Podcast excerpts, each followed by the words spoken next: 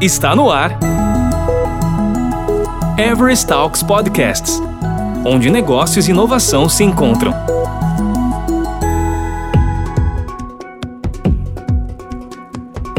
O Dia Nacional da Luta da Pessoa com Deficiência é o gancho para a gente trazer um tema fundamental para o Everest Talks, a inclusão. E vale dizer, é uma oportunidade bem rara para se ouvir a voz de quem vivencia a questão em seu dia a dia. Para entender o tema, reunimos uma galera bem legal. Weber Anacleto, analista de teste em acessibilidade digital na Everest Brasil, e a Irene Passos Santos, Test Consulting QA na Everest Brasil, que conduzem a conversa entre Marina Ionashiro, analista de qualidade em um grande banco, e Janaína Bernardino, design especialista em acessibilidade digital na empresa líder em medicina diagnóstica no Brasil e América Latina. A bola tá com você, Eber. Tudo bem com você? Eu sou Eber Anacleto e hoje vamos falar de um tema muito importante para as pessoas com deficiência aqui no Brasil. É o Dia da Luta Nacional da Pessoa com Deficiência. E ao meu lado está aqui a Irene Santos. Tudo bem, Irene? Oi, Eber, tudo bem? Maravilha. Irene, que interessante essa data aí, dia 21 de setembro, que é comemorada no Brasil, né? Sim, no dia 21 de setembro é comemorado o Dia Nacional de Luta das Pessoas com Deficiência. Essa data, para quem não sabe, ela foi oficializada em 2005 pela Lei número 11.133 e ela vem para somar, representando um grande marco na luta das pessoas com deficiência, que é a Lei Brasileira de Inclusão LBI. E para conversar com a gente mais a fundo desse tema, vamos ter aqui, que já está aqui com a gente, a Janaína Bernardino e a Marina Yonashiro. Tudo bem, Janaína? Tudo, tudo bem, pessoal. Maravilha, tudo bem, Marina? Oi, gente, tudo bem com vocês aqui? Tudo ótimo. E a gente já começa aqui perguntando para a Janaína, quando começou esse movimento da luta das pessoas com deficiência aqui no Brasil, havia alguma reivindicação assim mais complicada que eles queriam ou já foram pedindo tudo, acessibilidade na educação, mais profissionalismo para as pessoas com deficiência, empregos? Como começou isso? Qual era a reivindicação maior que eles tinham? Bacana essa pergunta, né? Essa luta não começa hoje, ela começa há muito tempo atrás. Grupos minorizados que a gente fala, né? Não são minoria. A gente, é, no Brasil, a gente né, tem um dado do IBGE de 2010 que fala que somos mais de 45 milhões de pessoas com deficiência, com algum tipo de deficiência no Brasil. E no mundo, cerca de um bi. É muita gente. E essa causa, ela vem sendo construída ao longo dos anos. A princípio, as pessoas queriam minimamente ser deshospitalizadas, né? Pessoas com deficiência ou estavam escondidas em casa ou estavam em hospitais quando elas se encontram ali com seus direitos ainda não preservados para que elas pudessem exercer a sua cidadania, como trabalhar e estudar numa escola comum, que não fosse uma escola especial, que elas pudessem também ter acesso aos espaços públicos. Tudo isso foi sendo construído.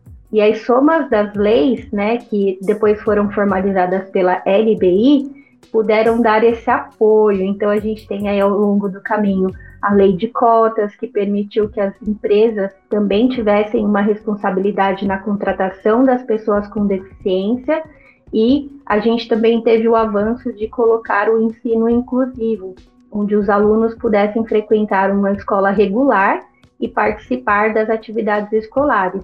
E isso ajudou muito na socialização. Falta muito também, mas já alcançamos aí alguns números já importantes mas ainda é, bem expressivo que a gente precisa de mais apoio e mais ajuda. Acho que a Marina pode complementar aí. Eu perdi a visão o ano passado e eu já senti uma grande diferença porque eu perdi a visão, me tornei uma pessoa com deficiência completa no ambiente digital. Eu, por exemplo, não senti ainda a falta de aprender o braille, mas para as crianças no momento da educação, ali do ensino fundamental, é super importante. E aí, às vezes, faltam muitos profissionais que saibam lidar e aprender e ensinar com as tecnologias assistivas. Falta muito, mas também já avançamos um pouco. Marina, e para você, assim, que você acha, o quanto o Brasil evoluiu em acessibilidade e inclusão nesses últimos anos, como a Janaína mesmo comentou, no caso dela, a deficiência total, ela veio agora. Como você acha que isso evoluiu até agora, assim?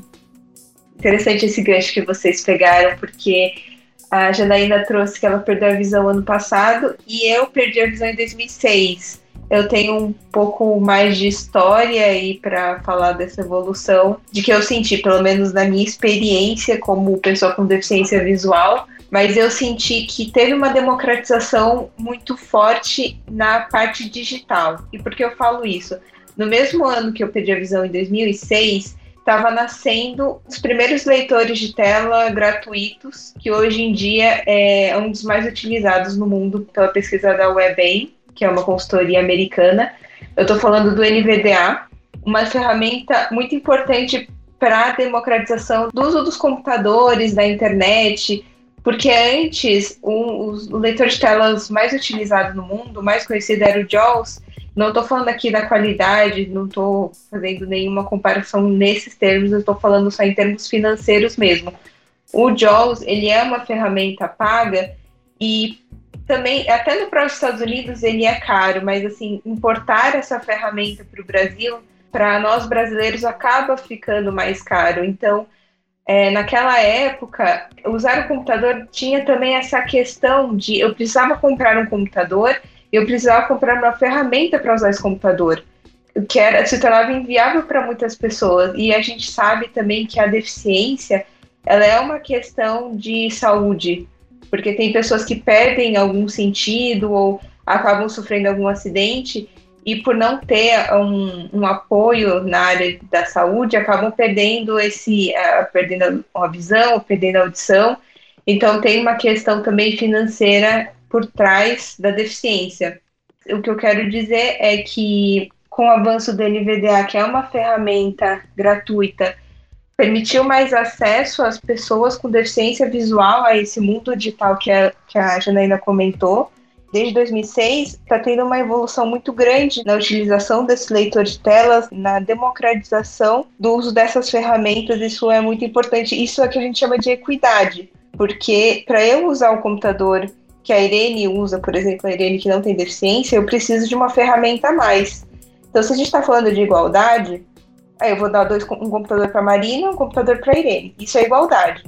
Eu não uso computador da mesma forma que a Irene usa. Então, eu preciso do leitor de telas. Isso é equidade. Então, eu vou dar um computador para a Marina e um computador para a Irene. Mas a Marina precisa do NVDA, precisa de um leitor de telas. Então, eu estou oferecendo equidade para que as duas tenham os mesmos direitos e as mesmas oportunidades. Ô, Janaína, você quer comentar alguma coisa? E isso é bem legal, porque não só o NVDA, né, Marina, veio gratuito, como depois, com a chegada dos smartphones, o lançamento da Apple, né, do iPhone e depois do Android, os aparelhos começaram a vir de forma nativa, já com um leitor de tela isso abriu um mundo, não só para nós, né, mas para tantas outras deficiências que precisavam de um computador, precisavam de um recurso mais caro para acessar a internet. E aí os celulares vêm com isso já gratuito, embutido, e a gente ganha um espaço enorme para poder estudar, né, participar de aulas, participar de aulas agora online, que está sendo uma oportunidade importante para tantas outras deficiências, principalmente as físicas de locomoção, que antes para um aluno ir até a faculdade, fazer um curso, isso já só o trajeto já era uma grande barreira. E agora com as aulas online, isso também permitiu um avanço para que a gente também se escolarize, participe de formações, tenha profissões, Nesse sentido, a pandemia veio com uma boa quebra de barreira, até para permitir que daqui a alguns 5, 10 anos tenhamos mais profissionais formados para estar no mercado de trabalho com qualidade também. Maravilha. Ô Janaína, você que comentou, né, que tem um ano aí de pessoa com deficiência, né, visual, as instituições que você conhece no âmbito geral, elas contribuem para esse movimento da luta das pessoas com deficiência aqui no Brasil? Ela contribui positivamente? Como você tem visto nesse pouco tempo de pessoa com deficiência que você está vivenciando? Ajuda muito, assim. Acho que o primeiro momento que você se identifica como pessoa com deficiência, o primeiro lugar de apoio são estas associações, são centros de reabilitação. Para deficientes físicos, a gente tem muito, né, é, a reabilitação física, e lá eles acabam até apresentando a tecnologia assistiva, se a pessoa vai precisar de um mouse adaptado, de um leitor, né, facial, ou até de, né, eye tracking da vida que permite que você faça comandos com os olhos, enfim, outras ferramentas. E no caso da visão, foi onde eu liguei e tive um apoio ali com profissionais para me orientar. Ó, mesmo na pandemia, né, eu tive um, um, apoio, um acolhimento. O meu médico falou assim: olha, agora você perdeu a visão, você vai ter que procurar ajuda. Por acaso, eu já trabalhava com acessibilidade digital, já sabia usar o talkback, o voiceover. Eu ensinava pessoas e mal sabia que eu ia ter que usar para mim mas me deu sim uma sensação de vazio, né? Falei, e agora? Onde estão os meus pares, né? Os meus conhecidos para me ajudar neste momento? Além dos grupos de WhatsApp que ajudam demais os colegas que a gente foi pedindo ajuda, é, eu sim entrei em contato com Lara Mara, Dorina Novil, perguntei o que, que eu, se eu tinha algum curso para fazer, se eu tinha alguma adaptação que eu pudesse fazer e alguma adaptação em casa e foi bem importante. Então, por exemplo, coisas simples do dia a dia. Então, as luzes de casa, do dia para a noite, eu não sabia se elas estavam acesas ou apagadas. E uma pequena dica de colocar uma bolinha, um adesivinho no lado que estivesse ligado, já me permitiria ter uma casa com acessibilidade nas luzes. Então, hoje eu sei que a luz está acesa ou apagada porque eu passo a mão no interruptor e sei o lado que ele está direcionado. Pequenos ajustes foram orientações que essas instituições me fizeram Fora que eu comprei a minha bengala com orientação deles. Então, essa introdução ao mundo da pessoa com deficiência é muito importante essas instituições. Mas não que elas façam a educação, e sim uma, uma educação complementar. E isso eu acho legal. Marina, e no seu caso, assim, a Janaína falou das instituições que apoiam as pessoas, que dão todo o suporte você acha que a sociedade possui consciência assim, da importância dessa luta que a gente tem para sensibilizar as pessoas para a acessibilidade? Olha, eu acredito que a gente ainda está saindo do que a gente chama de ciclo da invisibilidade. As pessoas elas não têm muita consciência dessa luta, porque muitas delas nem é, ouviram falar de deficiência. É, ouviram falar talvez seja um pouco dramático, mas assim, talvez elas não tenham contato com pessoas com deficiência. Tem uma frase que eu ouvi, é, foi falada de uma forma meio cômica, mas eu acho que ela ilustra bem o que eu quero dizer com o ciclo da invisibilidade, que é o que vem primeiro, a rampa ou o cadeirante? As pessoas falam, pô, mas por que eu vou colocar uma rampa no meu estabelecimento se não tem cadeirante por aqui? Mas será que o cadeirante não está indo no seu estabelecimento porque não tem rampa? as pessoas não veem as pessoas com deficiência, é, é realmente uma invisibilidade.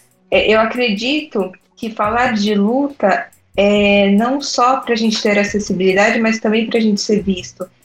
Eu tive, por exemplo, uma experiência que foi passar por algumas instituições de ensino privadas e ser a primeira, uma das primeiras pessoas com deficiência lá dentro. E por que as pessoas com deficiência não chegam até lá? Será que é porque elas não querem estudar? Não, é porque para ter o material para estudar já é muito difícil. É, eu sou da área de tecnologia, eu estava conversando com um desenvolvedor que é cego e a gente estava conversando sobre a, a, falta de acessibilidade nas ferramentas para desenvolver, para fazer os aplicativos, os sites. E aí eu comentei com ele, nossa, para você ser desenvolvedor, você tem que ser três vezes melhor do que uma pessoa que enxerga de uma pessoa que não tem deficiência porque ele precisa enfrentar todas as barreiras que existem dentro da ferramenta que ele precisa usar para trabalhar e também precisa saber o que essas pessoas já sabem. Então, é, o que eu quero dizer com essa questão da luta é que a nossa luta ela começa antes mesmo de a gente lutar por acessibilidade, a gente está lutando para ser visto. Eu acho que isso melhorou muito, falando aqui da minha bolha, né, em São Paulo. Acho que isso melhorou bastante mas ainda tem muito o que fazer. Tem muita coisa que a gente pode fazer em termos de da própria mídia, das próprias pessoas com deficiência irem lá dar a cara a tapa. Eu sei que na pandemia isso é mais difícil, né? A gente não está saindo tanto de casa, mas eu acho que tem muito, muito ainda a ser feito. Bacana, Marina. Ô, Janaína, a gente falou aqui, você comentou sobre no começo, né, dessa luta. E hoje, em 2021, qual a maior conquista que você vê, que você percebe que foi colocada para a pessoa com deficiência, foi conquistada, foi direcionada a eles através desse movimento da luta das pessoas com deficiência? Para mim, o lugar de fala. A gente brinca aí que a gente está quase dois anos em pandemia dentro de casa e a maioria das pessoas com deficiência estão em pandemia a vida inteira. Não saíram de casa, não eram ouvidas. E a internet e as plataformas sociais começaram a também empoderar e encorajar essas pessoas para que elas aparecessem. E isso é muito bom. Se a gente não fizer a nossa voz, né, fica muito invisível. É esse ciclo que a Marina falou, né? Como é que a gente começa a aparecer e exigir também os nossos direitos, né? A, a LBI já existe desde 2015, já consta lá que toda a internet deve ser acessível, todos os produtos, mas isso ainda não existe de forma plena. E aí é onde a gente entra com a nossa voz reclamando os nossos direitos. Então, por várias vezes eu já entrei em contato com empresas que não ofereciam um produto acessível e falei, olha, não tá bom. E aí eles me chamam para um diálogo. Alguns melhoram e outros não. E quanto mais pessoas com deficiência se empoderarem e cobrarem seus direitos, mais isso vai acontecer de entrar nas pautas das empresas. A gente vê bastante isso refletindo, por exemplo, na questão de raça. O quanto que as pessoas começaram a se empoderar e falar: pera lá, tá errado essa foto com 100% de uma equipe toda branca sendo que 54% da população é preta, tem alguma coisa errada. A mesma coisa, gente, né? Quanto mais a gente se posicionar e falar, gente, tá errado. Esse plugin que vende no site falando que o site está acessível, não está acessível. Esse site falando que vende produtos acessíveis, não está acessível, né? É, eu não consigo usar um micro-ondas porque ele não vem com adesivo sobrepor ao touchscreen. Eu não consigo comprar uma máquina de lavar roupa porque ela não vem também assim. Então, quanto mais a gente ligar nessas empresas, reclamar, ah, esse aplicativo eu não consigo, e se posicionar, mais a gente começa também a demonstrar para essas empresas a, nossa força de venda, que a gente é consumidor, a gente trabalha, a gente também quer os mesmos direitos e acessos é a nossa cidadania digital. Eu também quero ligar e comprar uma pizza pelo aplicativo. E, e, a gente vê isso acontecendo muito forte né, nos Estados Unidos há muito tempo. Lá eles têm uma cultura do soldado veterano, né, que voltou da guerra ali com algumas deficiências e a sociedade acolhe aquela pessoa. Então ele já, já vem empoderado falando, pera, eu servi a nação e eu agora ela vai cuidar de mim. Então eles não pagam nada, nada de tratamento, nada de recursos.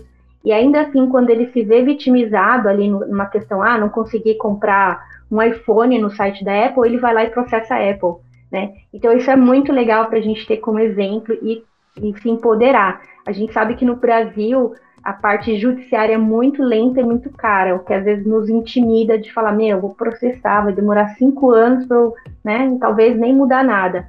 Mas quanto mais a gente ter voz e reclamar nossos direitos, mais vai ser feito. Então, eu também quero ir no cinema e assistir um filme precisa do quê? A audiodescrição, que já está na lei, mas ainda não é implementada. Então, são tantas coisas que a gente precisa ter voz, que eu acho que é a parte mais importante dessas conquistas. A gente, onde tem voz, pode ser ouvido, e o que, que a gente precisa é contaminar e incentivar outras pessoas com deficiência também falarem das suas barreiras.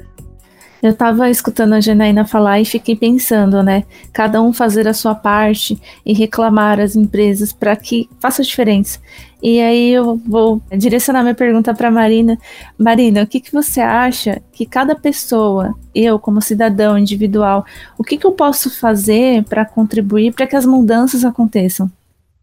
Eu vou falar o que eu acho e eu espero que as pessoas entendam que a mudança começa com cada um de nós. Falar um pouquinho também, trazer o que a Janaína falou, eu acho que o importante é sempre questionar. É questionar por que aqui só tem homem, por que aqui só tem branco, por que aqui não tem ninguém com deficiência. As pessoas que não têm deficiência, elas têm certos privilégios. E a questão do privilégio não é uma questão de, de a pessoa se sentir culpada por ela ter esse privilégio, é uma questão de responsabilidade. Então, se você que não tem deficiência e se importa com a inclusão, questione. Se você é um gestor, traga alguém com deficiência, um, algum colaborador com deficiência para sua área. Se você trabalha com, com deficiência, pergunta se ela precisa de alguma coisa, pergunta como a gente pode ter mais pessoas com deficiência ou mais, mais pessoas diversas na área. E isso, em todos os lugares, a gente tem esse olhar. Se eu estou no metrô, falando São Paulo, por exemplo, transporte público, vai, vamos falar de transporte público, para a gente conseguir falar com todos, todos os brasileiros. Olhe para ver se tem alguma pessoa com deficiência lá, se ela precisa de ajuda. A gente sabe que ônibus, por exemplo, a pessoa cadeirante não é uma coisa fácil. Ofereça ajuda, tenha esse olhar e se a gente puder, cada um de nós, poder questionar, poder trazer isso mais para perto da gente, já quebra a questão do ciclo da invisibilidade que eu comentei. E cada um de nós, usando os nossos, nossos lugares de fala, os nossos espaços, a gente traz isso mais para perto. Eu sei que pode parecer coisa pequena, mas é muito grande mesmo. É, é, se cada um fizesse isso, ia, ser, ia trazer um grande resultado. Sem dúvida, Marina, realmente. Olha que papo, né, Irene? Que maravilha entender um pouco da luta das pessoas com deficiência, ouvindo de quem tem deficiência, é muito interessante, abre muito leque para perguntas aqui, mas pena que a gente tem um horário aqui, né? E eu já deixo uma última pergunta para as duas até. Vamos começar com a Janaína. A Janaína comentou do começo da luta das pessoas com deficiência atual.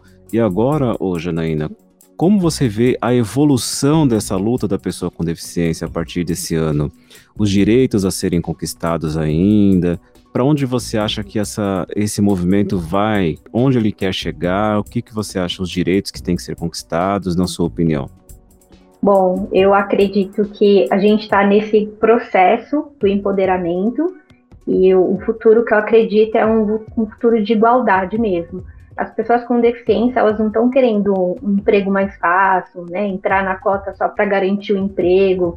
Claro que sempre vai ter, né? Como em qualquer outra cadeira de profissão, o que vai ser o esforçado e o que vai ser ali o mais é, que pega, né? Pega a rabeira da onda.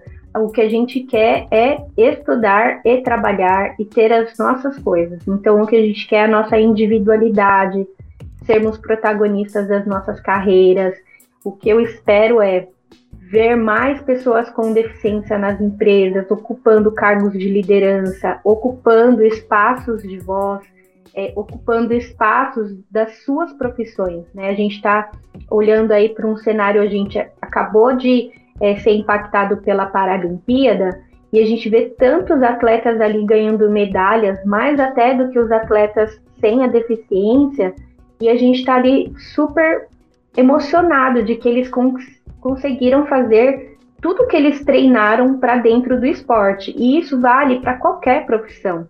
É, eu, como designer, a Marina na área de tecnologia, ou se tiver algum engenheiro, algum né, na área da saúde, qualquer profissão. A gente não precisa estar tá sempre na base das vagas de cotas que são somente operacionais, que eu brinco que é o grampear papel, o júnior para sempre, né? Você contrata uma pessoa e ela fica 10 anos como júnior.